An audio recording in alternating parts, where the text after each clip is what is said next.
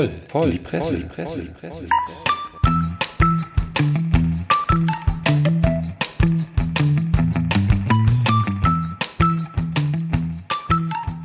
Moin zusammen und herzlich willkommen zu einer neuen Episode von Voll in die Presse, unserem schrägen Medienpodcast. Heute in Drei-Mann-Besetzung. Mein Name Ben Cartwright und wie heißt ihr? Was? Genau, den kennen wir. Schön, dass ich hier bin. Ja, den kennen wir auch. Also Ballermann und Sammer sind auch hier und der Kollege Prollo Ferrari muss ein bisschen Geburtstag feiern. In diesem Zusammenhang herzlichen Glückwunsch an seine Frau, die wie jeder leicht erraten kann natürlich Lollo heißt. Grüße gehen raus und wir starten. Alles Gute. Glückwunsch. Okay, meine Lieben. Womit wollen wir anfangen? Corona hält das Land in Atem. Ich kann es ehrlich gesagt bald nicht mehr hören. Ich finde diese Panik, die hier um sich greift, schier unbeschreiblich. Aber vielleicht weiß ich auch etwas nicht, was andere wissen. Das äh, ist immer die große Frage bei sowas. Aber ich versuche mich nicht von der Corona-Hetze, Corona-Panik, whatever anstecken zu lassen. Wir haben ja auch Corona gesoffen letztes Mal. Ja, das sollte man auch weiter tun, weil der arme Laden, dem scheint es ja echt mittlerweile, äh, da scheint es ja wirklich einen Stach ins Kontor gegeben zu haben, was die, Absch äh, was die, was die Absatzzahlen angehen. Aber ich habe heute auch echt gar keinen Bock auf dieses Thema Corona. Das geht mir auch voll auf den Sack. Ich kann es ich kann's euch nicht ganz ersparen. Es geht aber ums Corona-Bier bei mir. Und ja, ist, du hast mir eigentlich die perfekte, echt? das ist genau mein Thema gewesen. Das ist, du hast mir die perfekte Steilvorlage geliefert, die vermeintlichen Absatz Schwächen von Corona im Zusammenhang mit Corona-Bier. Da ist nämlich äh, einiges durch die Welt gepustet worden, was so gar nicht zutrifft. Aber ja, schieß los. Ich habe da nämlich einen Artikel gefunden, nachdem ich über eine Meldung gestolpert war, die vielleicht jeder gehört hat. Habt ihr das gehört? Umfrage soll ergeben haben, 38 Prozent der Amerikaner saufen kein Corona-Bier mehr, weil sie Angst vor Ansteckungsgefahr haben mhm. fand ich erstmal, ich hab, muss gestehen, ich bin auch, bin auch blind draufgegangen, dachte, die dummen Amerikaner, sind die bescheuert? Und dann habe ich mal angefangen zu recherchieren, was eigentlich hinter dieser Nachricht steckt und bin auf eine Zeitung gekommen oder ein Magazin, Online-Magazin, das sich, das sich Übermedien nennt. Ähm, Übermedien, das sind so komplett unabhängige Leute, die ähm, ein Online-Magazin haben, wo sie über Medien berichten und deren Machenschaften, deren Berichterstattung und das dann immer wieder so ein bisschen investigativ rausarbeiten, was da jetzt eigentlich stimmt und nicht stimmt. Also fand ich wirklich eine sehr gute Seite. Die haben auch 2017 einen Journalistenpreis dafür gekriegt. Und haben einen Artikel geschrieben, der sich nennt Corona-Bier und der Virus der Falschinformationen. Und der geht so los, das ist schon sehr schön. Amerikaner sind doof. Viele von denen glauben, dass Coronavirus etwas mit dem Coronabier zu tun hat und trinken das deshalb nicht mehr. Noch dover sind aber vielleicht Journalisten. Viele von denen glauben alles.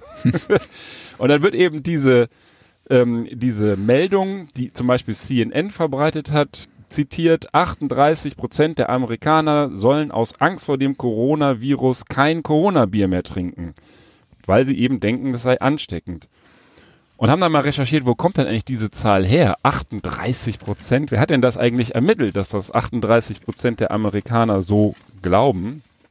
Und haben dann haben dann ähm, gefunden eine eine, eine PR-Agentur. Die hat das die hat das durchgeführt. Man weiß nicht genau wo, aber Ursprung für das ist eine Meldung bei prnewswire.com, wo die amerikanische Agentur 5W Public Relations eine Telefonumfrage unter 737 amerikanischen Biertrinkern gemacht hat. Und das ist der erste Punkt, wo die sagen, schon allein, weil man gar nicht weiß, ob das repräsentativ, repräsentativ war, ob es ein Meinungsforschungsinstitut war, was das gemacht hat, sollte man das nicht einfach so weiter verbreiten. Sind dann dabei hingegangen und haben sich mal versucht, diese Ergebnisse näher anzugucken und haben herausgefunden, dass der behauptete Anteil von 38 Prozent der Amerikaner, die kein Corona-Bier mehr trinken, tatsächlich die Zahl der Amerikaner bezeichnet, die überhaupt kein Corona-Bier trinken, weil sie es einfach nicht mögen. Das hat mit dem Coronavirus erstmal gar nichts zu tun. Die haben also nicht gefragt, von den Leuten, die Corona-Bier trinken, wie viel würden das jetzt nicht mehr trinken, sondern 38 Prozent trinken kein Corona-Bier oder würden kein, äh, kein Corona-Bier kaufen. Von denjenigen, die normalerweise Corona-Bier trinken, gibt es nämlich nach dieser, Auf, äh, nach dieser Umfrage nur vier Prozent, die das künftig nicht mehr tun. Also ganz so dumm, ne? das ist ja 38 Prozent, so zwei Drittel der Amerikaner sind so bescheuert, dass sie das glauben. Also vier Prozent stellen da überhaupt irgendeinen äh, Zusammenhang her. Die anderen 38 mögen schlicht und ergreifend Corona-Bier nicht kaufen, weil sie es aus welchen Gründen auch immer gar nicht kaufen wollen. Und haben dann auch gefragt, äh, ist Corona related to the coronavirus? Das hat dann wohl 16 Prozent der amerikanischen Biertrinker verwirrt, ob das was miteinander zu tun hat, aber die konnten das auch nicht restlos klären, äh, wie es zu diesem Ergebnis kam. Ja, das, das ist einfach so, die Fragen waren dann da vielleicht von dieser Agentur auch nicht ganz richtig gestellt. Und Aber dann gibt es noch. Es waren dann jetzt schon 16 Prozent, die zumindest jetzt erstmal so auf den ersten Blick verunsichert waren, ob da irgendwie ein Zusammenhang zwischen dem Bier und dem Virus besteht. Also das behauptet diese Agentur, dass 16 Prozent verwirrt sein, aber die haben nicht, ähm, in der Pressemitteilung steht das, aber die haben nicht sozusagen ähm, dargelegt, warum die verwirrt gewesen seien. Vielleicht war die Frage auch einfach nur doof. Das sind deren Schlüsse, die sie aus ihrer eigenen Umfrage, die in Gänze gar nicht ver äh, verfügbar ist, wohl ähm, ziehen. Aber da habe ich die Lösung, glaube ich, weil äh, vielleicht machen die das Gleiche, was wir immer machen. Während Umfragen immer selber trinken. Also vielleicht ja auch die Befragten schon, die haben schon ein paar Intos und die Fragesteller halt auch. Und dann kommt da halt sowas bei rum. Das könnte sein, aber ich wollte nur noch mal auf eine Sache eingehen, die du nämlich als Stichwort, Corona hat angeblich so einen riesen Einbruch. Ähm, das stimmt wohl auch, die haben teilweise einen Einbruch, aber die haben den Einbruch nicht deshalb, weil die Leute denken, dass sie davon Corona kriegen so, oder weil der Name Corona jetzt völlig, äh, völlig durch den Kakao ist, sondern die haben den Corona-Einbruch deshalb, weil ganz viele Chinesen halt davon betroffen sind und ihn einfach nicht, das einfach nicht mehr trinken können. Die sind einfach der, der, die faktische, der faktische Umstand ähm, ist wohl darauf zurückzuführen, dass der Bierkonsum in China angesichts der Epidemie drastisch nachgelassen hat. Ach. Wir hatten ja auch schon den Schweinekonsum und so eben auch der Bierkonsum, aber nicht, weil jetzt Corona, also es trifft wahrscheinlich auch andere Biermarken, die auch dann nicht mehr getrunken werden. Und so wird das dann immer so verdichtet, Corona, Coronavirus. Und das fand ich jetzt auch sehr schön. Ich werde den Artikel natürlich dann auch wieder verlinken. Die zeigen dann, wer das alles blind abgeschrieben hat. Und das sind auch ähm, alles Magazine und Medien, die wir hier auch gerne immer zur Rate ziehen, nämlich der Spiegel, der hat dann äh, geschrieben, Umfrage behauptet, Amerikaner trinken angeblich weniger Corona-Bier. Die Nürnberger Nachrichten haben es aufgegriffen, auch Ballermann, hier deine beliebte Hannoversche Allgemeine hat es aufgegriffen, allerdings auf eine satirische Art und Weise, wo sie dann auch sagen, ja, nachdem Amerika schon ähm, keine Pandemie hat, weil sie den besten Präsidenten aller Zeiten haben, äh, ähm, trinken sie jetzt auch sicherheitshalber kein Corona-Bier mehr, weil sie glauben, dass es ansteckend ist, aber haben es auch nicht aufgeklärt, dass es, dass es äh, eigentlich gar nicht die Botschaft war, die in dieser Umfrage korrekterweise dem, dem zugrunde lag. Und auch das Sat1 Frühstücksfernsehen hat es aufgegriffen. Wie gesagt, der Hersteller also selbst, selbst das Sat1 Frühstücksfernsehen. Selbst das, das ist doch eigentlich der Inbegriff seriösen Journalismus. Unglaublich. Das, das ist jetzt, das ist erschütternd. Ja. Nee, also guckt euch mal den Artikel dann an. Da sind ganz, der, die haben es auch immer sehr schön hier mit Links. Ne? Da kann man dann weiter auf diese Seiten, wo das dann geschrieben ist. Die zitieren aber auch teilweise da draus haben auch den, den Corona-Bier-Hersteller hier mit einem Zitat verewigt. Und besonders gut hat mir dann noch gefallen, und dann komme ich auch zum Ende, dass ein Kommentator, du hattest ja mal gesagt, sag mal, dass immer besonders, oder du auch, ne, immer nett ist, so die Kommentare auch zu lesen. Und ein mhm. Kommentator hat am 3. März äh, geschrieben, der Postillon wusste schon Ende Januar mehr und hat dann den Postillon verlinkt. Dann habe ich mir das natürlich auch angeguckt und tatsächlich, Postillon, da weiß ja eigentlich jeder, ähm, dass das satirisch ist, aber manchmal ist es Realsatire, muss man wirklich sagen. Und dann hat der Postillon am 22. Januar eine Meldung rausgebracht, um nicht mit dem Coronavirus in Verbindung gebracht zu werden. Doppelpunkt, mexikanische Biermarke in Ebola umbenannt. und da wird hier lange ausgeführt, dass angeblich sich der Brauereibesitzer äh, und äh, Hersteller da entschlossen hat, damit man eben nicht denkt, man säuft da irgendwie eine Ansteckung, ansteckende Krankheit oder Flüssigkeit, hätte man sich jetzt die Marketingstrategie Ebola extra überlegt. Das wird hier weiter ausgeführt. Also das ist dann wirklich Realsatire. und äh, zeigt eigentlich nur, dass wir die Medien immer wieder kritisch hinterfragen müssen. Meine, wir machen das ja hier sehr lustig meistens, aber gerade hier der Ballermann als alter China-Experte, der fühlt den dann ja auch mit knallharten Übersetzungen Mhm. auf den Zahn, was eigentlich hinter so einer Botschaft dann auch steckt. Ja, das, ich glaube, das zeichnet uns aus, ähm, dass wir richtig in die Tiefe gehen. Ähm, was uns allerdings nicht auszeichnet, ist, dass wir dem Zuhörer noch gar nicht verraten haben, unter was für Motto eigentlich oder unter was für Begleitumständen eigentlich unsere heutige Sendung stattfindet. Denn wir machen Ja. doch eine Fastensendung. Es ist ja die Fastenzeit. Wir Nicht hatten wahr? letzte Woche Karneval. Also wir fasten nicht nur Vorletzte hinsichtlich äh, zuverlässigen Informationen aus der Presse, sondern wir fasten auch hinsichtlich Alkohol. Was soll uns aber nicht davon abhalten, meine Lieben, dass wir uns eine kleine Köstlichkeit äh, einverleiben. Und ich habe da mal was ja besorgt. mit irgendwelchen Alkoholpralinen. Nein. jetzt wird's schlimm. Auf gar keinen Fall. Ja, das, was ihr immer für Assoziationen Ja, mit mir weil du hier so als harter Trinker einfach Ja, Image harter Trinker. Nix, Oh, ganz das Gegenteil. Das hab- ist ja, das ist ja nett. Ich habe mit meiner ersten Sendung habe ich mit äh, ähm, Eiskaffee, wisst ihr noch, mit diesem Frappé-Zeugs begonnen. Ja. Und jetzt will ich den Faden wieder aufgreifen mit etwas, wo auf der Dose für mich gar nicht so richtig erkenntlich ist, was das ist. Das heißt, äh, Schokomel, äh, Kenner wissen, dass das ein holländisches Getränk ist, weil Oh. mein Bruder hat nämlich in Holland in Maastricht studiert und der brachte da immer so Kapseln für irgendwie die Kaffeemaschinen mit. Da konntest du dir da so auch eine Ah. heiße Variante von machen. Das ist jetzt hier die gekühlte in der Dose. Schlanke, orangene Dose, 250 Milliliter. Wunderschönes Design, muss Sieht ich erstmal wirklich Findest gut aus. Ich finde das voll Echt? geil, dieses Design. Ja, oben, guck mal, oben von dem Rand läuft die braune Soße. Ich ähm, finde das so das oldschool. Das, Glas. sieht, sieht so nach Pipi-Probe Nee. Probe aus. So dieses, das, dieses alte Orange, was man früher in den 70er Jahren äh, bei den Vorhängen im Wohnzimmer Ja, aber das hat. kommt ja alles wieder. Ach so, okay. Titel Schokomel. Ja, und jetzt wollte ich auch mal fragen, wollen wir das gute Stück mal aufreißen? Ja, Ja. das sollen. ja? Schokomel One Ich habe es and noch Only. nie getrunken. Einmal mehr, Ich auch nicht. Das ist für mich jetzt definitiv Werbung, Premiere. aber vielleicht geht's auch nach Vielleicht, vielleicht hat er vorher im Markt Ja, ich bin immer wieder überrascht. mal drüber hätten, hätten wir schütteln müssen wahrscheinlich. Shit, Scheiße, komm, machen wir jetzt. Ja, ich bin immer wieder erstaunt, Ben Cartwright, was du alles schon kennst an Getränken. ja, Ja. Respekt. Ich sitze den ganzen Tag in diesem Bus und trinke. Steht das denn da drauf, dass man das schütteln soll? Wahrscheinlich, das ist Kakao. Aber Mal gucken. naja, dann freuen wir uns am Ende, wenn wir zum Boden kommen. oh.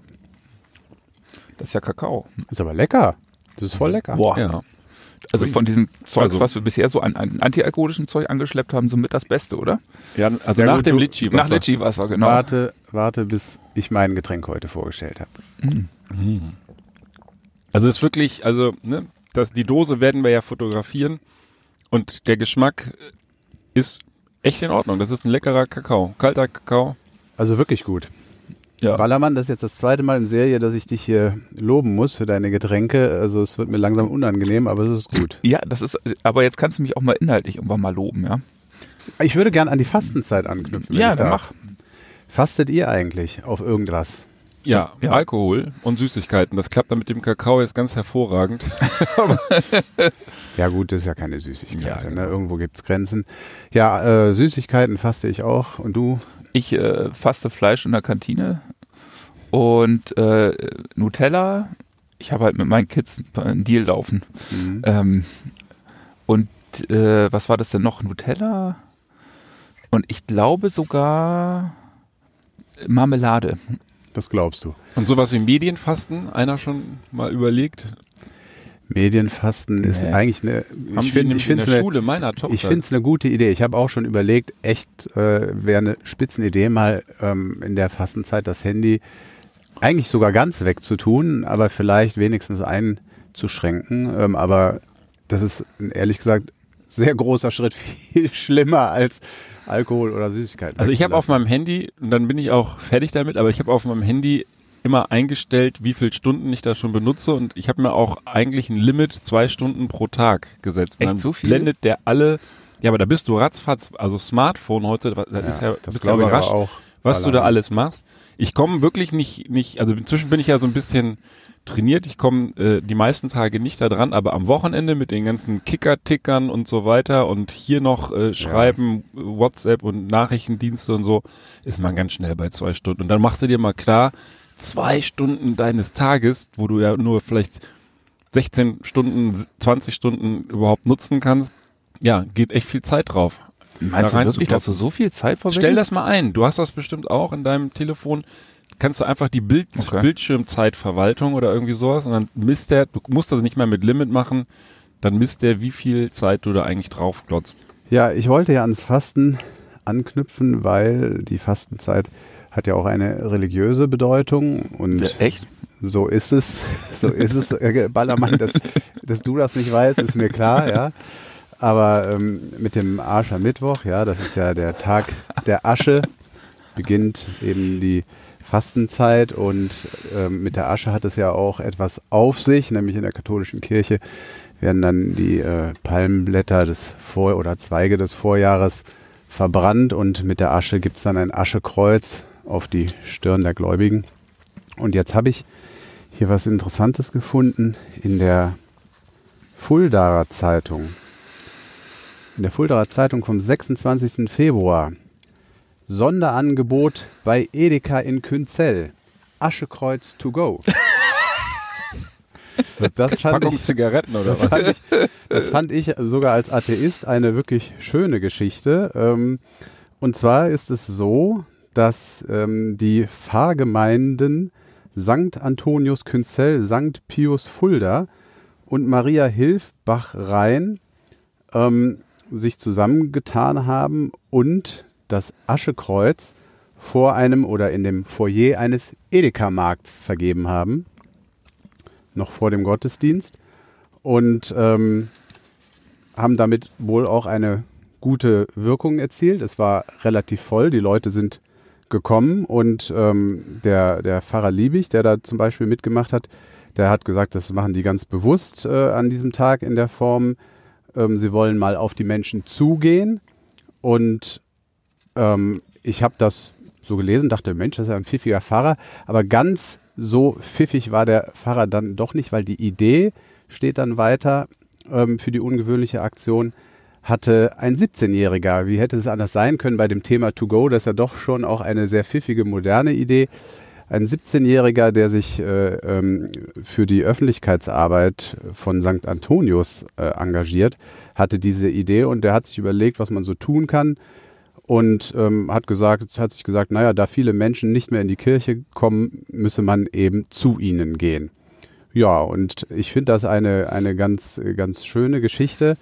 Ähm, auch wenn ich jetzt selbst, wie gesagt, eher ähm, mich als Atheist bezeichnen würde, finde ich das doch ähm, eigentlich eine schöne Geschichte, weil es ja doch häufig so ist, dass gerade ähm, äh, religiöse Bräuche häufig so, äh, also wenn man mal jetzt von so großen Festen wie vielleicht auch Ostern absieht, wenn sie zumindest in der Kirche oder in irgendwelchen anderen Gebäuden bei anderen Religionen stattfinden, so ein bisschen, äh, naja, so eher in abgeschlossenen Räumen und so ein bisschen äh, äh, nicht, nicht für die Öffentlichkeit sichtbar stattfinden.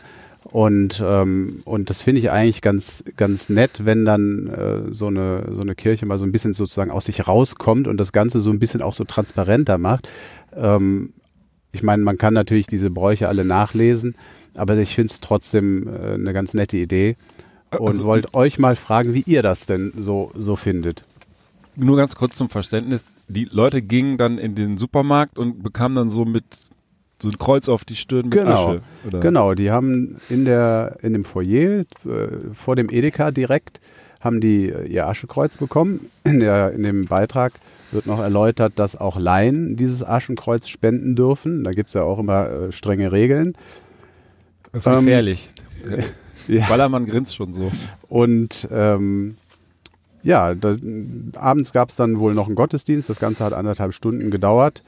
Und es haben sicherlich auch Leute sich das angeschaut, die vielleicht sich das Aschekreuz nicht an, abgeholt haben, die vielleicht nur zum Einkaufen wollten.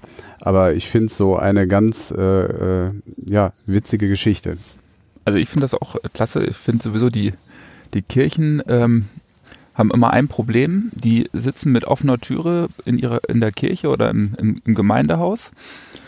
Aber da trittst du ja so, wenn du irgendwo den Bezug äh, zur Kirche auch verloren hast, vielleicht über die Zeit, auch weil du äh, einfach schlicht keine, keine Anknüpfungspunkte hattest, findest du ja nicht von allein den Weg da rein, weil ich meine, wer geht da, wer biegt da schon ab?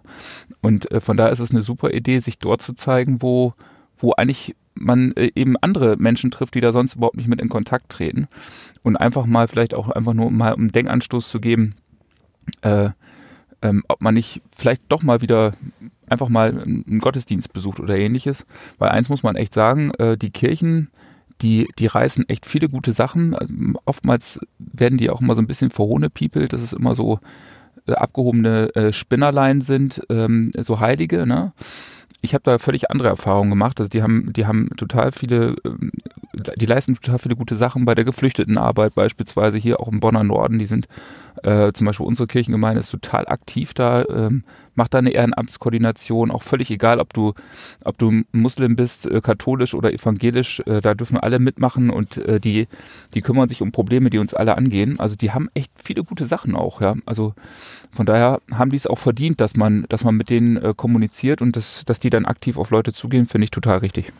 Ja, ich, ich meine, das ist ja, ich denke, viele andere, in Anführungsstrichen, Branchen oder so haben das ja schon längst erkannt, dass man die Leute vielleicht da abholen muss, wo sie sind und wenn nicht mehr so wie früher am Sonntag die Massen in die Kirchen strömen, dann muss man tatsächlich vielleicht dahin gehen, wo die Massen heute hinströmen. Das sind nun mal irgendwelche Einkaufscenter und so weiter und dass man dann damit auch zeigt, dass man zeitgemäß ist, dass man auch zeitgemäße Vorstellungen hat, auch ein Begleiter. Also ich bin mit meinem Leben weitgehend ohne Kirche ausgekommen, aber ich weiß, dass Kirche für viele Leute oder Glauben ein Begleiter sein kann, dass sie da Halt finden. Aber den Halt brauchen die ja in ihrem Leben und nicht in, nicht in der Kirche, in, in so einem zwar schönen, aber alten Gebäude. Und das finde ich eigentlich äh, wirklich den richtigen Schritt, um einfach auch wieder zu zeigen, dass Kirche, wie es wahrscheinlich früher noch viel mehr war, Teil des Lebens für viele Menschen ist. Und dieses Leben dann auch dort zu finden ist, wo es halt nun mal heute sich abspielt. Teil des Lebens, das äh, bringt mich noch auf einen Gedanken, den ich auch noch kurz anreißen wollte. Ähm, es gibt ja den berühmten Satz, ähm, der Islam ist Teil Deutschlands.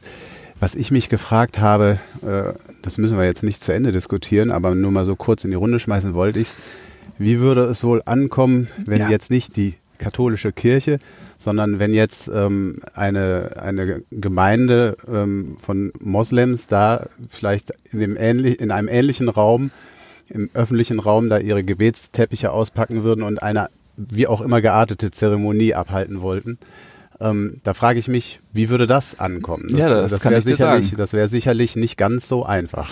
Es, das haben doch mal die Salafisten gemacht, äh, wo, ähm, äh, die haben doch mal auf der Kölner Domplatte und haben da so ein, äh, so ein Gebet, äh, ein relativ aggressives Gebet äh, da vom Stapel gelassen mit ihren Gebetsteppichen und äh, da stand die Menge auch nur äh, konsterniert eigentlich um diese, um diese Leute rum, aber so ja, aber ich, wenn man mal weggeht von den, ja, ja, von den weiß. Salafisten. Ja, genau, da wollte ich ja drauf äh, kommen. Das war jetzt ja die Überspitzung. Aber ich glaube, also so wie ich, so wie ich jetzt viele äh, Muslime kennengelernt habe, auch so muslimische Gemeinden, ähm, ist das meines Erachtens A legitim, vollkommen legitim und, und B äh, eigentlich, ein, eigentlich auch ein Zeichen dafür, dass man, dass die in, in dieser Gesellschaft partizipieren. Also von daher, ich finde es ich, ich fände okay. Ich fände es auch absolut okay, weil, wie gesagt, was ich so ein bisschen bei der katholischen Kirche, ähm, mit der wir hier natürlich alle und über äh, Jahrzehnte und Jahrhunderte aufgewachsen sind. Insofern ist es ein bisschen was anderes, aber ich hatte es ja schon angeschnitten,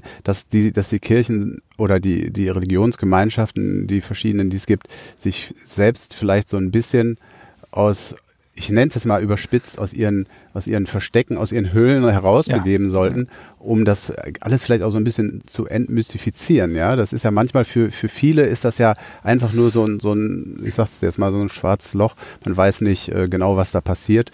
Und ähm, ich fände es auch positiv, so eine Aktion äh, von von einer muslimischen Religionsgemeinde zu sehen. Also das fände ich eine gute Sache. Das könnte ja vielleicht auch ein bisschen Vorurteile abbauen, wenn man sich mal darauf einließe zumindest und zeigen, was, was, äh, wir haben ja Religionsfreiheit, also warum sollte es ausgeschlossen sein, seinen Halt, von dem ich eben sprach, in einem anderen Glauben zu finden? Dazu muss man halt erstmal einen Zugang haben. Und wenn ich so auf der Suche nach Halt wäre, wüsste ich auch nicht, genauso wenig wie ich jetzt nicht unbedingt das in einer christlichen, katholischen Kirche suchen würde, würde ich wahrscheinlich auch nicht in eine Moschee erstmal so blind reinlaufen und sagen, ja. na, ob finde ich hier wohl meinen Halt, weil einfach da Barrieren sind. Und wenn du diese Barrieren abbaust, indem du das auf eine für alle ähm, für alle angenehme Art und Weise mal in die Öffentlichkeit trägst, finde ich das eigentlich nur positiv, weil das kann auch viele, viele Mauern hier in den Köppen mal abreißen. Also wir wollen ja auch kein Religionsgespräch führen, aber ein Gedanke dazu auch noch, du sagtest ja entmystifizieren so ein bisschen, äh, dass man vertrauter wird, auch mit dem, was da eigentlich passiert. Ein weiteres Problem ist aber auch die intellektuelle Verkopftheit, zumindest von Kirche, also von christlichen Kirchen. Äh, wenn man sich mal anschaut, wer da, wer da so aktiv ist, ähm, das ist im seltensten Fall der Malermeister oder der, der, der Elektroinstallateur, äh, sondern das sind oftmals wirklich äh, meistens doch studierte Leute, die äh, oftmals auch noch irgendwo einen sozialen Hintergrund haben, was ich äh, äh Pädagogikstudium oder äh, oder weiß der Geier was, ja, auf jeden Fall ähm, nicht kein repräsentatives Bild unserer Gesellschaft. Und damit ähm, geht automatisch auch irgendwie so eine Übereinstimmung bei der Kommunikation, so eine gemeinsame Wellenlänge verloren. Das ist auch noch ein Problem. Mhm. Aber ohne jetzt zu weit abdriften zu wollen. Aber egal, ja, äh, trotzdem interessant. Willst du, willst du ihr bei deinem Artikel einsteigen? Weil ich, ich hätte, ich habe meinen Kakao schon weggeext. Ja, ich auch. Ich fand ihn echt ganz Ich lecker. hatte nämlich noch ein altes Mitbringsel aus uh, Hamburg. Alt. Ganz alt. Ein ganz altes. Oh.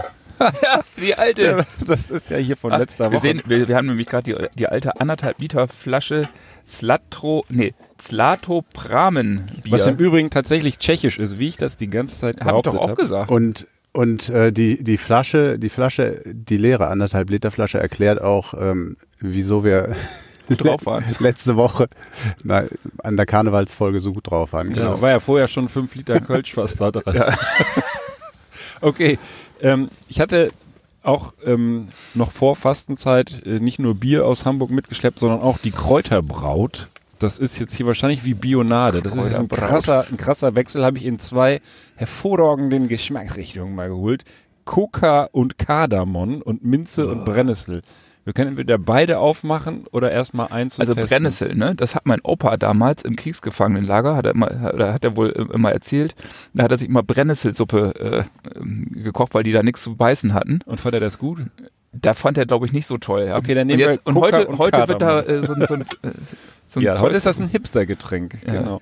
Dann äh, versuche ich mal hier die was haben wir hier? Das also, ist hier so Pfirsichfarben. Jetzt wird ne? diese Flasche mit der Zlatopramen äh, Bierflasche aufgemacht. Der, der, Ben Cartwright kann alles. Ja, das sagen. ist ein ganz großer. So. Wie, sag mal, was ist das jetzt noch für eine Hört Mischung? Hört das mal an. Ach, das ist, nochmal. Ach, was für ein schönes Geräusch. Und nochmal die dritte. Scheint ah. auf jeden Fall gut. Wow. Ich habe das schon wieder vergessen, weil die äh, Zutaten so zahlreich waren. Was ist da jetzt drin? Coca und Kardamom und das ist halt eine Limonade. So gibt ja auch andere Ey, und, und, ich, und, ich, wette mit dir, die haben das nicht nach ich Geschmack zusammengepanscht, sondern nach Alliteration. Ja, ein ne? tolles Etikett jedenfalls. also mir gefiel auch die Kräuterbraut, ist eine, ist eine heiße Braut mit wellendem Haar, die hier ja, vorne die, drauf ist. Die hat ist. so ein bisschen was von einem Haarshampoo eher, ne? Die, ja. die, würde man irgendwie bei Fahr oder so erwarten. Das ist, ich würde sagen, das ist so pfirsichfarbenes. Zum Wohl, ihr Lieben. Prost. Das Bier, äh, das Bier ist eigentlich, oh Gott, Entzug. Das äh, Getränk, diese Limonade sieht so ein bisschen aus wie IPA von der Farbe, dieses so Bernstein. Schäumt auf jeden Fall ordentlich und wie schmeckt also es? Es riecht besser und hört sich besser an beim Einschenken, als es schmeckt.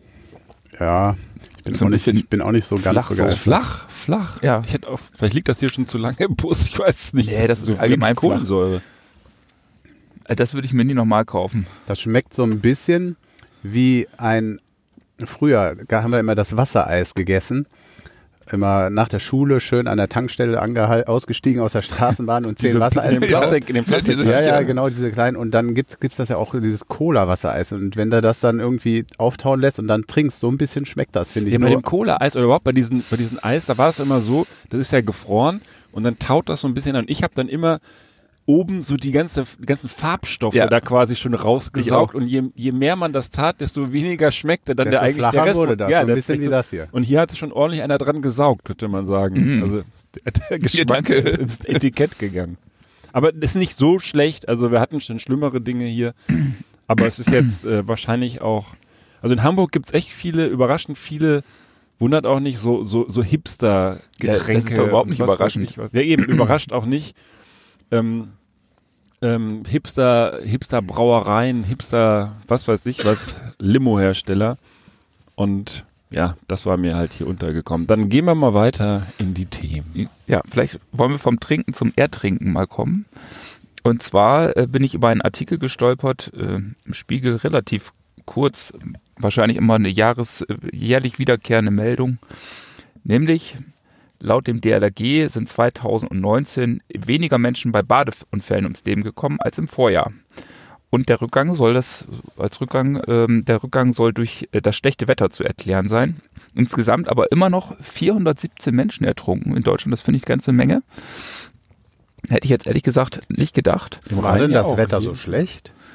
Ja, das, da bin ich jetzt auch gar nicht so sicher, Also ob das so doch- super schlecht war. Wir hatten, also der, das war nicht so ganz, ganz so furchtbar trocken wie das Jahr davor, wie 2018, aber 2019 war doch jetzt nicht ganz übel, oder?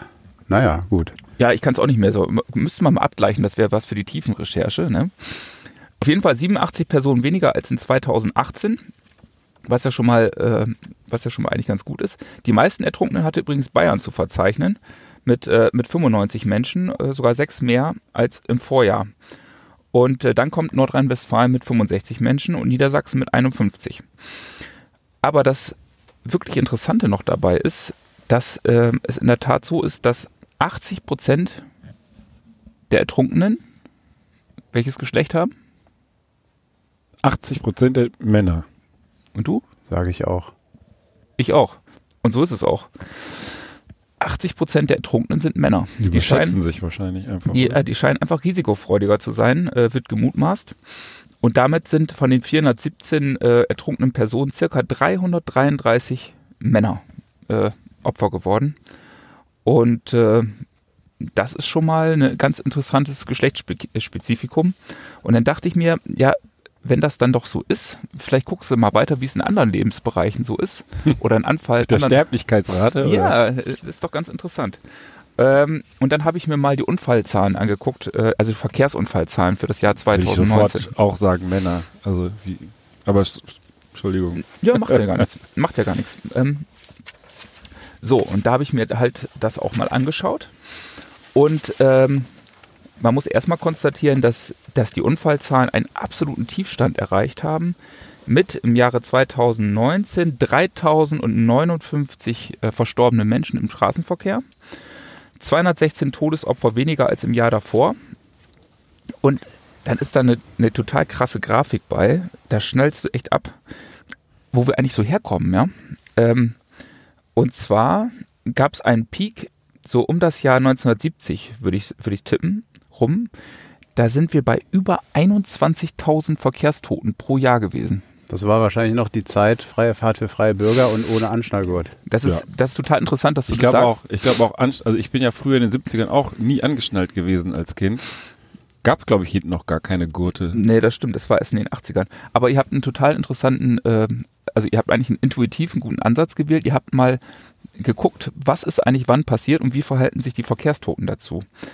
So, und 1960, äh, da wurde die Höchstgeschwindigkeit innerorts eingeführt mit 50 km/h. Ach, die gab's vorher gar nicht. Nein, das, ist total, 120 das durch musst den du Ort dir mal geballert. reinziehen. Und, naja, äh, gut, in den 60er Jahren, ne? Wann haben die Leute angefangen, eigene Autos zu haben? Ne? Das, Ja, mit steigendem Verkehr, ne? Da Ja. wurde es dann immer nötig. Und dann ging es tatsächlich, ging es so einen Zacken nach unten. Dann stieg es aber permanent, wahrscheinlich durch die steigende äh, Verkehrsteilnahme. Und so einen richtigen, äh, ab, eine richtige Absenkung um mehrere tausend Tote gab es dann, als die Höchstgeschwindigkeit auf Landstraßen Straßen reduziert wurde auf äh, 100 km/h. Da äh, ging es dann richtig runter, 0,8 Promille Grenze und dann ähm, äh, Helmtragepflicht und vor allen Dingen auch Gurtanlegepflicht. Auch das hat auch total viel gebracht. Eigentlich permanent äh, gehen durch solche Maßnahmen die, die Todeszahlen nach unten. Ja, da Aber- sagt noch einer mal, Entschuldigung für die Unterbrechung, dass unsere Politiker nichts Sinnvolles hinkriegen würden. Das ist, sind ja doch politische Entscheidungen. Das muss man wohl sagen. Ja, das muss man wohl sagen. Aber komme ich nachher auch noch zu. Also sozusagen äh, im Beiwerk sieht man da auch nochmal eine ganz interessante Entwicklung. Aber wie, wie, äh, wie verhalten sich die Unfallzahlen als solchen? Ähm, es wurden zwar mehr Unfälle äh, ähm, aufgenommen, also circa 2,7 Millionen Unfälle muss die Polizei äh, behandeln in Deutschland. Das ist schon echt krass. Das, das steht wahrscheinlich wieder im Zusammenhang mit den steigenden Autozahlen. Die dürften ja immer weiter steigen, eigentlich. Die Zulassungszahlen habe ich irgendwo auch gelesen. Ne? Ja, das, von daher ergibt das dann mehr Sinn, ne? Volumen, mehr Unfall. Ja. Ähm, gemessen so an der Einwohnerzahl im Straßenverkehr zu sterben, ist die Wahrscheinlichkeit in Sachsen-Anhalt und in Mecklenburg-Vorpommern am höchsten. Ähm, das ist nämlich äh, bei 62 äh, Todesopfern auf eine Million Menschen. Und äh, in Nordrhein-Westfalen ähm, ist eine relativ niedrige Wahrscheinlichkeit bei 25 Einwohnern auf eine Million Einwohner. Aha, woran liegt das? Das würde, würde ich jetzt spontan vermuten, liegt daran, dass Sachsen-Anhalt und Sachsen einfach sind weniger Leute, mehr Fläche, die müssen Ja. mehr das Auto benutzen. Also ist die Unfallwahrscheinlichkeit höher und dann natürlich gemessen an den weniger Leuten. Hier gibt's so viele Leute in NRW, die können aber viele mit öffentlichen Verkehrsmitteln fahren und so weiter und so fort oder Fahrrad und fallen dann wahrscheinlich nicht. Denn außerdem verwässert's dann natürlich auch die Statistik, wenn Ja, und ich glaube auch Landstraßen. Viele ne? Leute- ja, Landstraßen. genau, Landstraßen, Landstraße. Landstraßen sind ja, haben ja immer schwere Unfälle. Was auch noch interessant war, dass insgesamt die Unfälle ähm, oder die getöteten Kraftradnutzer, also ne, Motorrad. Motorradfahrer, Motor, Motor, äh, Motorrad, Motorräder, Mopeds, Motorroller, dass die äh, mit 15,1 Prozent oder 105 Getöteten rückläufig waren. Und da stellt sich wieder die Frage, schlechtes Wetter. mhm. ähm, was dagegen total zugenommen hat, da- das sind die tödlichen Unfälle mit Pedelecs, also mit diesen Elektrobikes. Die äh, sind nämlich um 32,6 Prozent beziehungsweise 28 Menschen äh, in die Höhe geschnellt. Ja, aber wahrscheinlich auch parallel zur Verbreitung dieser, Genau. dieser Ge- Dinger. Also, Da ist einfach die Verbreitung gestiegen und damit logischerweise auch die Unfallzahl. aber in der Tat sind da manchmal Leute drauf, die kommen dir da entgegengeballert. Wie die ich, Wahnsinnigen. ich hasse ja, ich habe ja die Theorie, wenn ich das ganz kurz als Exkurs sagen kann. Klar. Mein Segellehrer hat immer gesagt, er setzt seinen Arsch nicht auf eine Yacht, bevor er nicht 50 ist, weil das ist kein Segeln. Jollensegeln, das ist Segeln. Und das übertrage ich eigentlich für mich auf das Fahrradfahren. Ich setze meinen Arsch nicht auf so ein, auf so ein E-Bike, bevor ich 50 bin. Das ist nicht mehr so lang hin, aber immerhin, dass diese, gerade sagen, da hast du die- die Grenze absichtlich nicht besonders weit entfernt gesetzt. ich denke das ja schon ein paar Als Jahre. Jurist nochmal eben Hintertürchen offen gehalten. Ja. Grundsätzlich. Ja, ich, Nein, nein, aber ich finde das, ich, boah, die gehen mir so auf den Keks, wenn die, wenn mich dann so ein, so ein alter fetter Sack da auf, dem- auf der Brücke abhängt, ich fahre da ehrlich hoch und der zieht so mit so einer Selbstverständlichkeit an mir vorbei und hat auch noch so diesen, diesen Bayern-München-Fan-Gesichtsausdruck ja, drauf. du, du bist doch, du bist doch, das ist bei dir denn ja nur eine Stolzgeschichte hier. Ja, Ja, eben. Im Vergleich zu dem anderen, das ist ja Ausschließlich. Dafür Nein, fährt, er Quatsch. immerhin, dafür fährt er immerhin nicht Auto. Ist auch Nein, das gut. ist auch eine, Sport, eine sportliche Geschichte, weil ich, also natürlich, es ist, es ist egal, wir wollen jetzt hier keinen Exkurs über das E-Bike machen. Wahrscheinlich fahren damit dann auch Leute Fahrrad, die sonst nicht Fahrrad fahren würden. Insofern hat es auch alles sein Gutes. Ich fahre erst vielleicht ja sogar nicht können. Ja. Aber Leute, ist euch was aufgefallen? Das war jetzt der Artikel, ne? Ist euch was aufgefallen im Vergleich zum vorherigen Artikel? Die haben Du keinen Bezug aufs Wetter genommen. Kein, kein Geschlechtsspezifikum und natürlich auch kein Bezug äh, zum Wetter. Deswegen, ich konnte damit noch nicht zufrieden sein, ähm, ähm, da, äh, weil sich dieses Geschlechtsspezifikum dadurch eben nicht, ähm, nicht belegen lässt. Aber immerhin schon mal, äh, vielleicht auch ganz interessant, äh, im Vergleich zu den Verkehrstoten, also 3059, 14 Prozent äh, ähm, äh, davon von der Höhe nach ähm, Tote durch, Tod durch Ertrinken. Also doch Verkehrstod ist doch wesentlich wahrscheinlicher als der Ertrinkungstod. Äh, Das kann man schon mal sagen. Aber wie jetzt rausfinden, äh, ob da auch ein Zusammenhang zwischen Männlein und Weiblein, dem Geschlecht besteht. Und da gibt es doch tatsächlich jährlich natürlich auch wieder äh, Statistiken zu. Äh, Unfallstatistiken von Destatis. Ich hoffe, ich spreche das richtig aus. Ich habe jetzt nur die Zahlen für 2017, die in, ähm, aber ich glaube, man kann das wahrscheinlich vom Prinzip her übertragen. Da ist es so, äh, dass damals 2017 gab es 3180 Verkehrstote in Deutschland. Und jetzt müsst ihr raten, wie viel Prozent davon waren Männer? Ich würde fast vermuten, dass das noch mehr ist als bei den bei dem Schwimmen. Hau mal 82 Und Prozent. du? 89. 89, okay. Äh, nee, es ist nicht höher. Ähm, ihr liegt aber von der Tendenz her in der Region schon echt ganz, ganz gut. circa 74 Prozent äh, habe ich ausgerechnet. Und zwar damals, also 2017, insgesamt 2350 Männer, die verstorben sind und 830 Frauen nur. Also das, äh, das ist schon interessant. Also wirklich wahrscheinlich äh, äh, nicht Adrenalin getrieben, sondern äh, äh, wie heißt noch das männliche Hormon? Testosteron. Hast du nicht allzu viel. Tod, Testosteron Testosteron-Tod. in Höhe von mindestens 30 Prozent aller Toten. Also Testosteron macht eine Testosteron macht tot. Testosteron macht auf jeden Fall ja so gut wie tot. ne?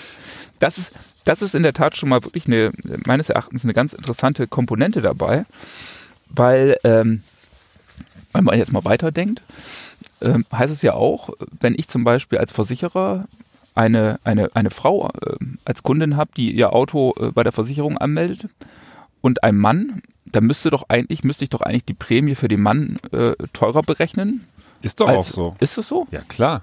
Bei Autos? Ja. Das wusste ich nicht. Autos, Region, Fahrzeugmodell, da Ja, das fließen ja ganz viele ich. Faktoren ein. Und Alter, ich die- meine, aber- Männer zahlen mehr für die Versicherung als Frauen. Früher war es, glaube ich, so.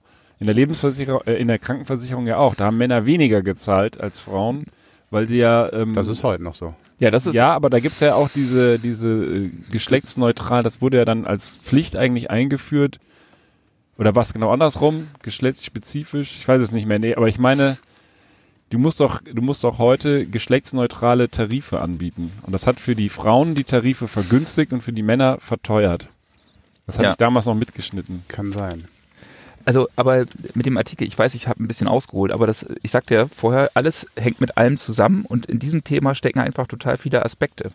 Und ähm, ich habe euch doch äh, von dieser äh, grafischen Darstellung berichtet, äh, von Ereignissen, also Einführung gewisser Reglementarien, wie zum Beispiel Gurtpflicht ähm, oder ähm, Geschwindigkeitsbegrenzung auf Landstraßen, ne? und dem Zusammenhang der Unfallzahlen, dass die dann in der Regel auch äh, doch deutlich gesunken sind. Und in dem Kontext ist mir nochmal wieder ein Artikel in die Hand geraten von meinem absoluten Lieblingsfreund von der Deutschen Umwelthilfe.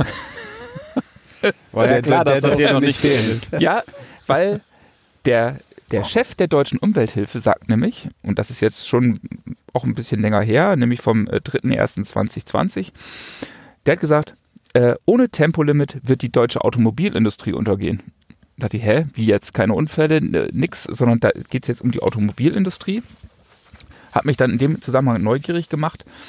Und da sagt der Jürgen Resch, der Geschäftsführer der allseits beliebten Deutschen Umwelthilfe, ja, lieben Leute, wenn ihr keine Auto, äh, keine, keine Tempolimits einführt, dann ist das nicht nur schlecht für die Umwelt, ähm, sondern das verhindert die Entwicklung neuer Fahrzeuge, nämlich des autonomen Fahrens, weil das autonome Fahren darauf angewiesen ist, dass Geschwindigkeitsbegrenzungen existieren, weil je höher die Geschwindigkeit ist, umso schwieriger haben es die Systeme, ähm, die äh, Fahrtbewegungen von anderen Verkehrsteilnehmern vorherzusagen. Und deswegen muss es eine, eine äh, Geschwindigkeitsbegrenzung geben. Wahrscheinlich auch je größer der Unterschied ist, ne? Also Genau. so, so viele, du hast die einen, die fahren vielleicht 100 und die anderen, die fahren 200 und da musst du natürlich ganz anderes messen können. Und aus diesem Grunde, weil er sagt, das ist einfach die Richtung, in die es geht, auch mit der E-Mobilität, aber eben auch, die, auch dieses autonome Fahren, rechnet er bei den deutschen äh, Herstellern mit einer großen Absatzkrise, mit einer schweren Absatzkrise.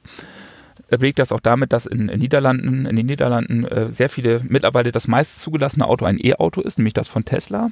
Und dass es eben einfach in die Richtung geht, fordert also eben aus diesen technischen Aspekten und wirtschaftlichen Aspekten, dass es ein solches Tempolimit geht, ähm, gibt. Und, die, und auch die, die SPD, äh, die neue Chefin Saskia Esken, die ist auch dafür. Wer lehnt es natürlich ab? Der Andreas Scheuer und sagt dann, wir haben weit herausragendere Aufgaben, als dieses hochemotionale Thema wieder und immer wieder ins Schaufenster zu stellen. Und äh, Ja, der hat wirklich genug zu tun, da hat er recht. ja, der hat äh, Wo, in der wobei, Tat, mich, wobei mich das wundert, weil der Verkehrsminister in dem Fall, ja, könnte man unterstellen, sehr äh, Auto, zumindest automobilfreundlich für die bayerische Autoindustrie wäre. Und wenn die These zumindest stimmt, müsste er ein Interesse daran haben, denen zu helfen. Ja, und das hat auch der, das hat auch der Resch äh, erkannt und spricht deswegen auch die Autoindustrie per, äh, persönlich an, weil er eben dem Verkehrsminister nicht zutraut, beziehungsweise sagt, er macht eh nur das, was die Automobilindustrie äh, ähm, fordert. Und deshalb sagt er, erfolgsversprechender ist es wahrscheinlich, wenn ich mich direkt an die Chefs von BMW, Daimler und Volkswagen wende. Erlauben Sie doch bitte Andreas Scheuer ernsthaft über ein Tempolimit zu sprechen. Das, Wo hast du das gefunden? das habe ich im Spiegel gefunden.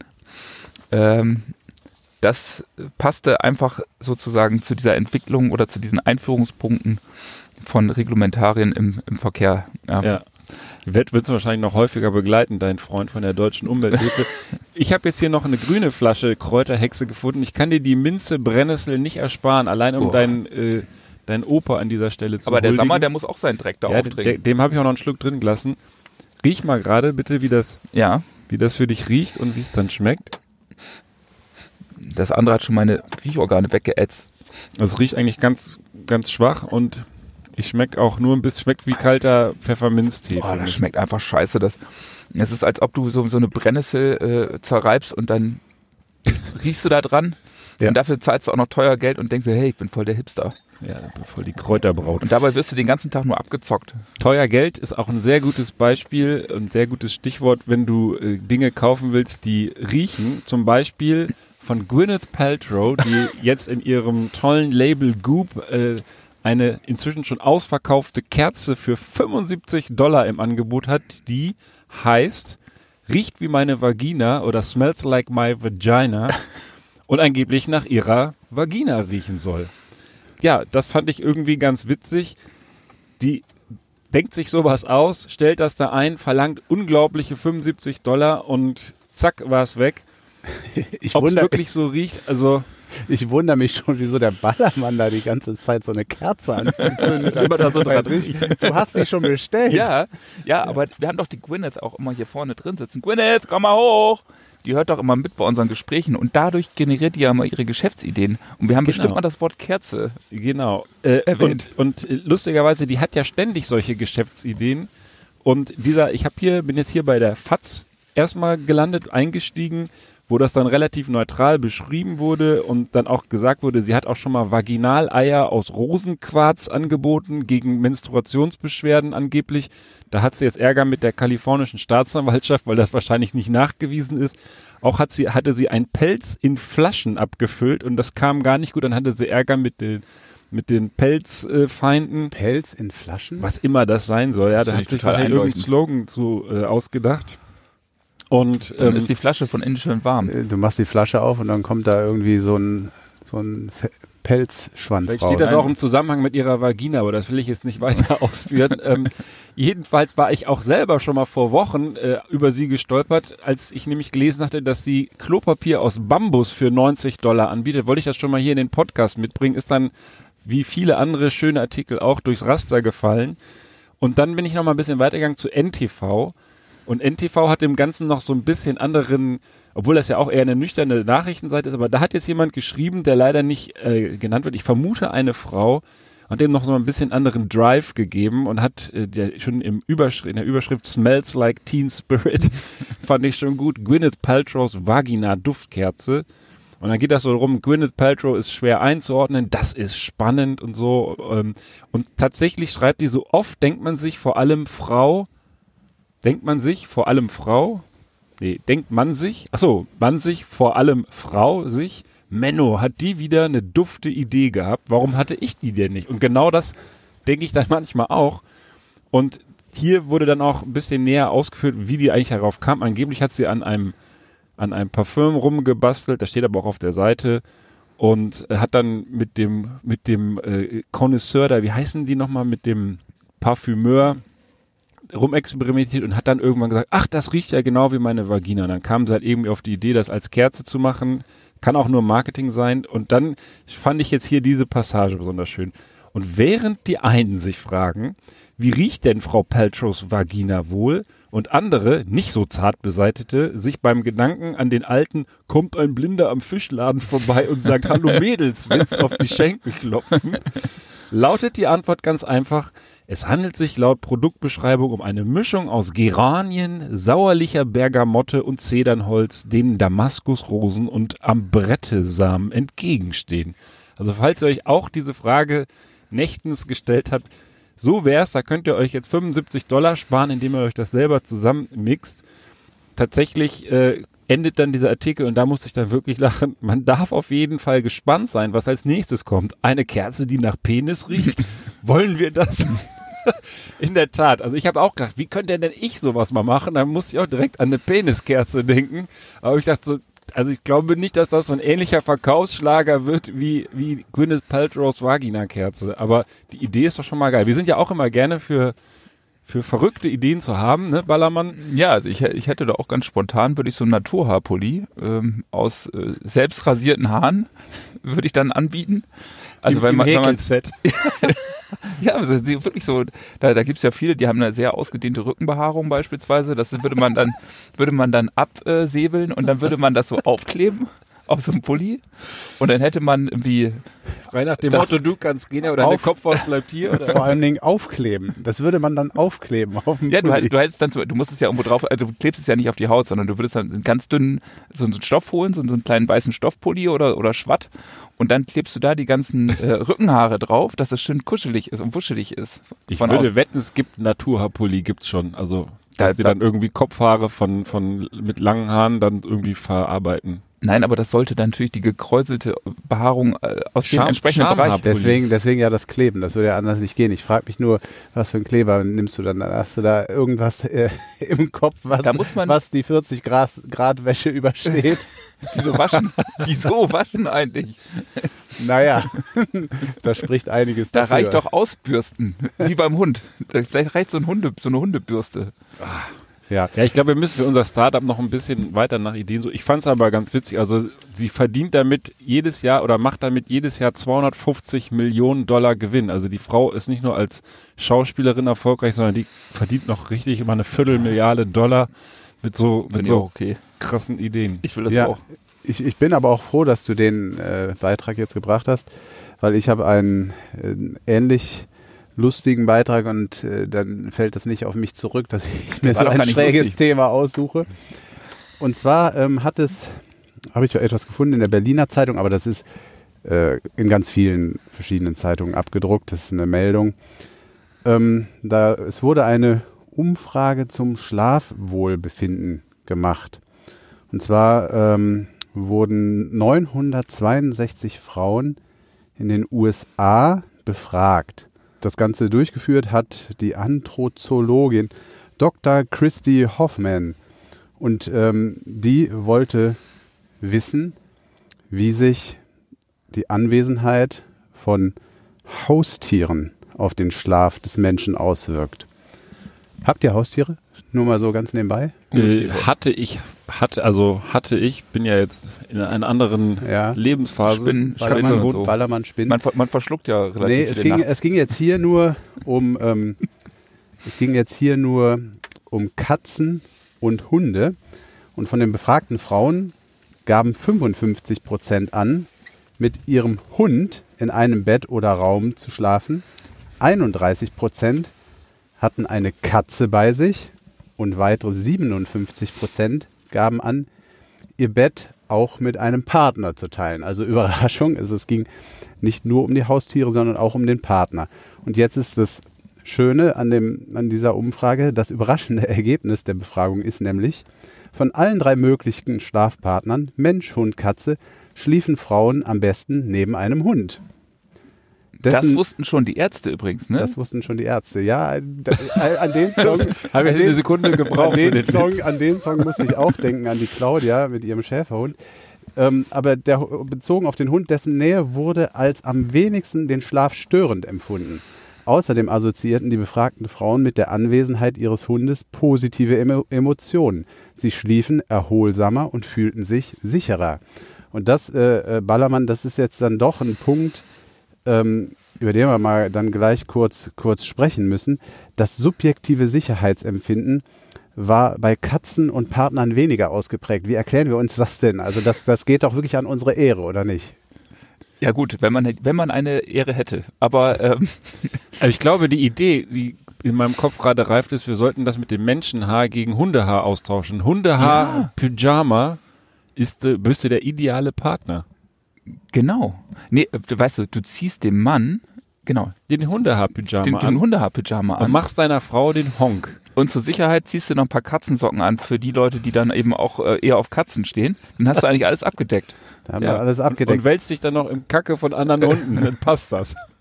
Aber ich, ich merke schon, äh, Wadermann, dass sich das irgendwie vielleicht dann doch nicht so sehr überrascht, äh, dass du äh, deiner Frau irgendwie nicht so das Sicherheitsgefühl gibst. Meine also Frau, dass das vielleicht, dass vielleicht ein Hund geben könnte. Also ich finde es jedenfalls etwas, etwas verstörend, dass Katzen und der menschliche Partner beide als eher störend empfunden Ja, wurden. aber da, da, da, da gibt es einen ganz entscheidenden Faktor, der bei dieser Umfrage nicht berücksichtigt wurde, nämlich Sportarten des Mannes, ehemalige Sportarten auch.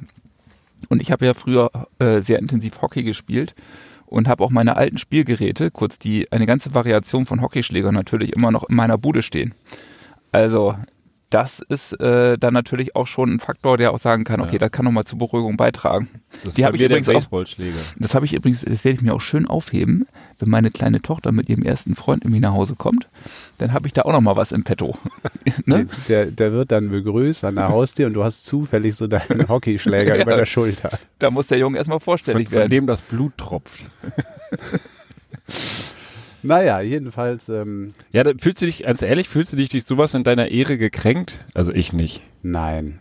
Also das, äh, Das was ist- auch immer. Also ich meine, das sind ja, muss man ja wieder sagen, das sind ja jetzt Angaben nur von Leuten, die mit einem Hund im Bett liegen. Ja, das sind ja jetzt nicht die, also das kann man ja wieder nicht vergleichen.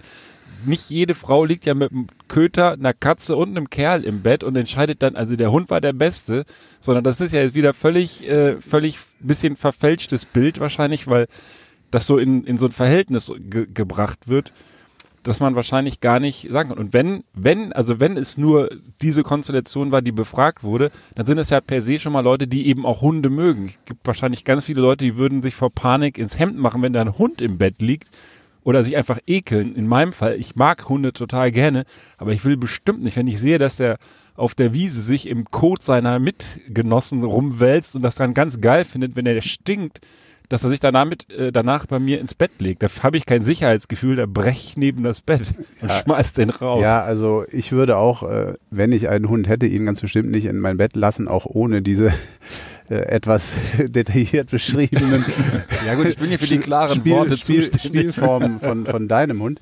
Ähm, aber es gibt ja auch, es gibt ja auch noch Hoffnung, ähm, um das Ganze dann abzuschließen. Äh, denn Folgestudien stehen noch aus, die sollen belegen oder erstmal ähm, in Erfahrung bringen, ob dieses subjektive äh, äh, Empfinden, diese subjektiven Wahrnehmungen mit objektiven Messungen der Schlafqualität überhaupt übereinstimmen. Ja, und du musst dabei auch nochmal bedenken, dass ja die Frau Dr. Hoffmann bei der gleichen Umfragegesellschaft angestellt ist, wie die, die auch diese Corona-Abfrage gemacht Ja, hat. 5WPR. Äh, Ja, ne, und das, äh, da bleiben mir keine Fragen offen. Ben, äh, willst du oder soll ich? Ich habe nur eine ganz kurze fürs Protokoll, das hält uns nicht lange auf, denn ich habe diesmal meine Hausaufgaben gemacht. Ich hatte zwei Hausaufgaben aus den letzten Folgen und musste selber erst nochmal gucken, was das eigentlich war. Eure habe ich vergessen, die müsst ihr selber nachhören. Meine Aufgabe aus letzter Woche war herauszufinden, was hat eigentlich ein regulärer Flug mit der Concorde gekostet. Und dann habe ich einen Artikel auch Spiegel von 2003 gefunden. Jedenfalls der letzte Flug, der allerletzte, der stattgefunden hat, am 24.10.2003 von ähm, New York nach London, den hat sich ein Amerikaner ersteigert bei eBay für einen guten Zweck für 60.300 Dollar. Also das mal, das war sozusagen wahrscheinlich einer der teuersten Flüge, die da vergeben wurden. Der reguläre Flug für diese dreieinhalb Stunden Reise nach New York oder von New York kostete damals 4.350 Pfund, also circa 6.260 Euro. Hin und zurück hat man für 12.000 Euro gekriegt. also Bobbele allein durchs Hin- und Herfliegen hat wahrscheinlich ordentlich gelatzt, aber arm geworden ist er dadurch vermutlich noch nicht. Zweite Hausaufgabe, die ich hatte, war herauszufinden, zum Unwort des Jahres, wer da eigentlich die Jury stellt. Und wir hatten ja relativ schnell ähm, festgestellt oder festgehalten, dass das Wort des Jahres durch die Gesellschaft für deutsche Sprache vergeben wird. Und tatsächlich wurde auch das Unwort des Jahres ursprünglich von der Gesellschaft für deutsche Sprache vergeben.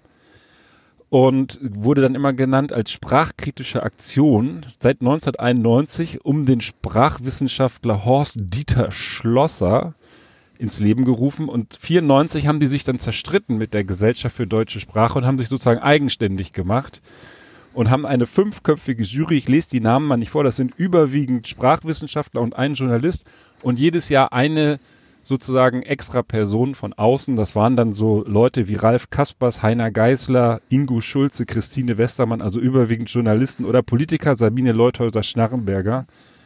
Und ähm, Lothar Matthäus. Lothar Matthäus. genau, der ist wahrscheinlich mehr so für die Wörter zuständig.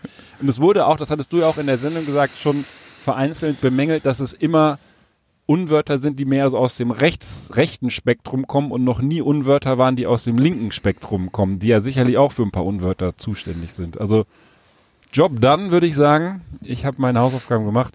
Bin gespannt, ob ihr eure auch noch erledigt. Ich weiß Ja. gar nicht, ob du welche hattest, aber ich hatte keine. Ja, also äh, bei mir ist ja, ähm, also ich stehe ja für Konstanz und äh, das betrifft auch die Hausaufgaben. Ich habe schon in der Schule meine Hausaufgaben nicht gemacht und äh, deswegen Depp abgeschrieben. genau, vom, die Flüsse fließen vom Meer in die Berge und so. Äh, ja, von daher wird dann nachgeliefert, ja. Aber ich hätte in der Tat noch einen äh, sehr interessanten äh, Artikel und äh, da bin ich auch nochmal richtig in die Tiefe gegangen. Keine Sorge, das wird jetzt nicht, so, nicht ganz so lang wie, wie meine Verkehrstotenanalyse.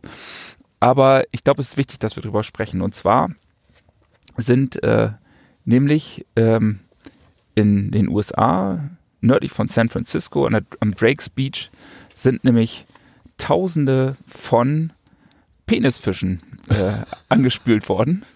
Sogenannten Penisfischen, die heißen natürlich äh, vom biologischen Standpunkt her nicht Penisfische, aber vielleicht könnt ihr gleich mal raten, warum die Penisfische heißen. Die heißen eigentlich Igelwürmer oder Orekis caupo. Und ähm, ja, warum heißen die wohl Penisfische? Ballermann, ich habe keine Idee. Echt Und nicht. du? Nee, also, ich glaube, ihr seht aus wie eine Vagina wahrscheinlich. Ja, richtig. Ähm, und aus diesem Grunde, weil man das genaue Gegenteil Ausdruck, zum Ausdruck bringen wollte, hat man die Penisfische genannt. Naja, was war passiert? Ähm, es gab wohl einen Sturm, El Nino, und ähm, dieser Sturm hat große Wellenbewegungen erzeugt und äh, sehr viel Sand abgetragen. Und diese Penisfische leben wohl äh, im Sand vergraben, U-förmig vergraben, ähm, in dieser Zone des Strandes, der auch immer wieder überspült wird, so habe ich das verstanden, aber eben nicht dauerhaft überspült wird. Ja, und dadurch sind die eben freiliegend geworden und lagen dann zu Tausenden da am, am Strand, wurden von den, von den Möwen gefressen. Und es sah auf jeden Fall krass aus. Und ich dachte, so viele Penisfische am Strand, die können unmöglich da alle in diesem kleinen Streifen äh, äh, gelebt haben. Das fand ich irgendwie unplausibel. Weil, weil War dieser- das vielleicht ein FKK-Strand? ja, das ist das aber, also wenn ihr, leider, leider, Oh, äh, leider haben wir ja jetzt hier keine Bilder zur Verfügung, aber es war wirklich so, der ganze Strand war, war komplett so mit diesen Penisfischen, die in der Tat aussehen wie ein Penis. Ähm, und da dachte ich, wie gesagt, das, das ist irgendwie unplausibel und das kann ich halt nicht auf, mir, auf mich, äh, auf sich beruhen lassen, da muss ich da halt hinterhergehen. Ja? Ja. Und ich war dann ja auch in den USA und ähm, habe dann, ähm, hab dann auch die Gelegenheit genutzt und habe dann einfach gesagt, okay, das guckst du jetzt mal persönlich an. Bin dahin und habe meine, meine Schnorchelsachen angezogen, schön Taucherbrille auf, äh, hier äh, Flossen an und bin mal raus. Und äh, habe dann auch tatsächlich äh, Penisfische gesehen. Und zwar äh, zwei Penisfische. Und dann sagte der eine Penisfisch halt zu dem anderen Penisfisch, oh, guck mal hier, da ist schon wieder einer. Der sieht aus, der sieht aus wie, der sieht aus wie so ein Penis. Aber der hat hier noch so eine Brille auf und so, so komische Flossen hinten dran, ja. War ich total erstaunt. Hat offensichtlich der Penisfisch mich für einen Penis gehalten. Ja. Das heißt, wir Menschen müssen aussehen wie der Penis eines Penisfisches. Versteht ihr? Ja? Aber in groß. In groß, ja. Also Ich frage Das mich ist jetzt gerade, auf welchen Abwägen du dich gerade befindest. Total krass. Aber, äh, ich Total Vielleicht, krass. vielleicht, vielleicht haben die aber dich jetzt auch als ihren neuen Gott auserkoren und äh, beten Und- dich seitdem an. Nein, nein. Und dann sagt der andere Penisfisch zu diesem Penisfisch, der, äh, du guck mal da hinten, der, der, da soll noch viel mehr von diesen Penissen sein. Äh, äh, da sind schon ganz viele. Und dann sind die da hingeschwommen, ich hinterher. Waren da wirklich hunderte von Penisfischen, ne? die gucken dann immer eingejaucht, so, guck mal, der laufen alle, die, alle Penisse da hinten am Strand. Und manche haben sogar hier Bikini an hier und Ne? Und immer mehr Penisfische kommen dazu, er ein paar hundert erst, dann tausende, alles wimmelte vor Penisfischen, alle total aufgeregt. Und äh, auf einmal kommt von hinten so eine richtig schöne Surferwelle, so fünf Meter hoch, ja, total ideal.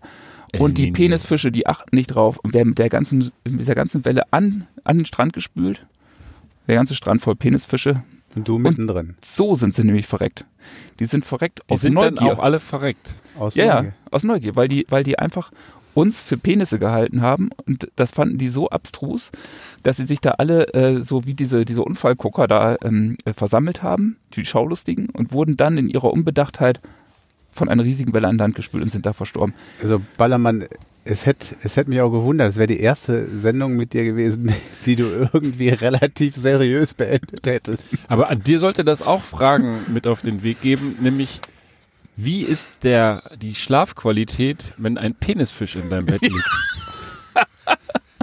Und wird der vielleicht gleich von dem Hund verspeist. Ja, und wenn du dem Penisfisch noch einen Hundehaarpulli anziehst, dann ist er eigentlich wahrscheinlich, naja, egal. Dann Gut. siehst du, das, hörst du es immer so knupsen abends. Was kommt, kommt gleich auch drauf an, hast du ein Wasserbett, dann geht das vielleicht. Ja. Naja, ich Ja, glaube, und, und das Lustige, das, das Schöne ist, selbst wenn diese Penisfische natürlich äh, nicht mal an diesen Strand gespült werden von dieser großen Welle, weil die wieder so schaulustig sind, dann suchen die immer da müsst ihr euch, dir. da müsst ihr euch einfach vor Augen halten, immer dann, wenn ihr an der Westküste der USA über einen Strand läuft, lauft, dann wisst ihr, dass Zentimeter unter euch 25 Zentimeter lange Penisfische lauern oder 30 Zentimeter lange Penisfische sind und die wühlen da unten rum und ihr latscht darüber. Ist Tja. das nicht ein schönes Gefühl? Großartig. Oder? Fast wie Ja. im Swingerclub. Also, ich würde sagen, wir haben es geschafft. War eine sehr niveauvolle Sendung, aber zum Ende mit diversen Geschichten das Niveau nochmal nach unten zu ziehen. Ich hätte noch einen Artikel gehabt, aber der passt so gar nicht zu Penisfischen, dass ich ihn mir vielleicht aufs, fürs nächste Mal aufhebe. Und hast du noch was zu trinken eigentlich? Ich hätte noch was Da da, machen- aber ich, Ach, ich komm, Gib wir uns mal. noch die Gelegenheit, dich abschließend zu beleidigen, dann haben wir alle Elemente Ja, dieses zumindest mal sehen. Podcasts. wollt ihr, wollt ihr das Ja, jetzt wirklich natürlich. noch? Du ja? hast uns, du Bevor hast ich uns jetzt hier den Abbinder Ich hab- mache, müssen wir doch noch einmal Ich aus. habe was ich hab was total Schönes. Also ich was ist wirklich, jetzt eigentlich Eigenurintherapie? ich habe mich, auch- ich hab mich auch wirklich darauf gefreut, aber ich habe jetzt gedacht, die Zeit haut nicht mehr hin. Das ist, das ist nicht das, also du, du lachst, das ist hier, also ich mache jetzt hier gerade so eine Bio, Wasserflasche Bio auf. stilles Wasser auf, Ja. aber das ist jetzt noch nicht alles. So, ich gieße das mal hier Willst du mich rein. verarschen oder was? Jetzt kommt er hier mit stillem Wasser an. Ja, wir müssen So. schon zeigen, dass es dem Ballermann gut geht, mal. dass der auch hier ausfallend wird. So, jetzt pass mal auf. Pass mal auf, ihr Freunde. Also jetzt holt er, jetzt holt er Drogenpillen raus. Ich glaube auch. Gleich kommt So. die DEA und tritt hier oder was? Ja. So, jetzt tue ich hier jedem eine Brausetablette in das Wasserglas. Oh, wie geil ist denn das? So. Das Und das Schöne ist, das Schöne ist, liebe Zuhörer, das Schöne ist, äh, es wird jetzt hier nicht wie sonst das Getränk vorgestellt und getestet, sondern es wird erst getrunken und dann vorgestellt. Aber erstmal auflösen weißt du, lassen, bitte. wer weiß, vielleicht werden die Zuhörer gerade Zeuge eines genialen Mordes, weil wir sollen einfach erstmal trinken, kann ja auch eine schöne Chlortablette Ja, sein. ich werde euch ja jetzt nicht vor einem Es- Millionenpublikum hier einfach mal umbringen. Ja, mit Millionenpublikum, also unsere Abonnentenzahlen steigen täglich um ein bis zwei. Aber wir haben ja Spaß dabei. Ja, also, Also es riecht, Vielleicht- riecht nach, nach Schlumpf. ja, Das vielleicht, ist das- vielleicht riecht der erstmal dran, genau. Wie riecht's? Was Schlumpf. heißt ein Schlumpf? Ja, Ja, so einen Tablette. So wie, wie Red Bull. So Ener es ist ein Energy Drink Tablette. Das, wie, wie Red Bull, finde ich auch. Also das ist äh, so die beste Beschreibung eigentlich. Und dann, dann nimmt man einen kräftigen Schluck. Ich, ne, ich mache auch hier vor, damit Oh, ihr nicht das Gefühl habt, ja, deine Tablette hatte doch eine ganz andere ja Farbe. genau. Da stand Aspirin drauf. Aspirin, also ich ruiniere nicht meinen Magen. Hier, also So, aufgepasst. gehen wir auch noch unter Prost. Zum Wohl. Prost. Und wahrscheinlich ist das gleich ein Abführmittel und wir, wir Kennt- müssen kennt uns ihr diese alle Korken hin Tim und Struppi, wo die beiden Ja, jetzt- Polizisten da so auch so eine Tablette nehmen und dann kriegen die so ganz grüne und blaue Haare. Wow. Also ihr könnt das ruhig äh, guten Gewissens austrinken. Ich würde sagen, es war eine Vitamin C Tablette. Ja, Vitamin C Dreckstablette. Dann nimm noch mal einen Schluck. Ich sag dir, das ist wahrscheinlich irgendwie so Nimm doch mal einen Schluck. ist abführend. Und wir hängen hier alle, alle mit dem Korken äh, da wo auf den Fluren und Oh. retten uns zur nächsten Toilette. Nein, ich, ich werde das, ich werd das Ganze jetzt aufklären. Schmeckt Es das ist, ja, es, ist, es, es ist ja Erkältungszeit und man ist ja immer so ein bisschen verschnut, verschmutzt, nicht verschmutzt, verschnupft und verschleimt. Das war jetzt einfach Acetylcystein, also Du- auch, du genannt, auch genannt ACC-Schleimlöser. Und, aber aber Willst mich auslachen mit? Aspirin. Der hat das gar nicht ausgetrunken. Wir haben das echt gesoffen. ja, ich kann es auch austrinken. Nur weil du deinen scheiß Schleim lösen musst, muss ich das doch noch nicht.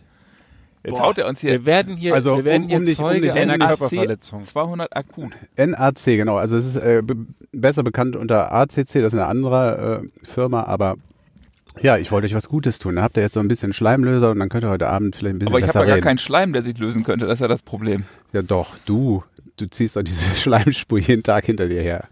Tut mir leid, in mir kommt gerade so eine Schleimwelle hoch. Ich muss Ja. jetzt diesen Podcast abbrechen. Ich würde sagen, das reicht für heute, bevor es hier gleich schleimig Du wird. Arsch, du hast auch noch gesagt, er soll das hier vortragen und nochmal sein Getränk rauszücken. Eigentlich bist du mitschuld. Natürlich, aber so sind wir halt. Ich nehme alle Verantwortung auf mich. Ihr könnt gleich diese Seitentür aufmachen, rausschleimen und ich würde sagen, es hat mir ein großes Vergnügen bereitet. Ich hoffe allen anderen auch. Und wir sind für heute raus. Tschö. Tschö.